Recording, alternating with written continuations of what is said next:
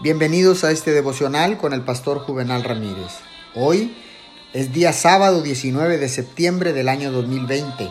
Que tenga usted un feliz, hermoso y bendecido fin de semana. La palabra dice en el libro de Tito capítulo 2, verso 14. Él se entregó por nosotros para rescatarnos de toda maldad y purificar para sí un pueblo elegido dedicado a hacer el bien. El daño más grave en determinar qué es la religión, según lo que otros dicen, está en permitir que la opinión actual moldee nuestro carácter. La religión común agrada a la carne. No hay abnegación en ella y es suficientemente buena para algunos.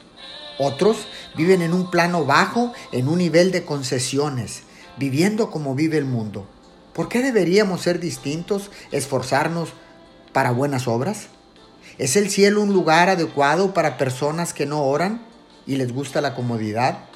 Oremos, querido Padre Celestial, en el nombre de Jesús, dice tu palabra, que tú eres el camino, la verdad y la vida, que tú eres el camino que conduce al cielo, hacia una vida eterna y a la salvación. Te damos gracias en el nombre de Jesús. Amén y amén.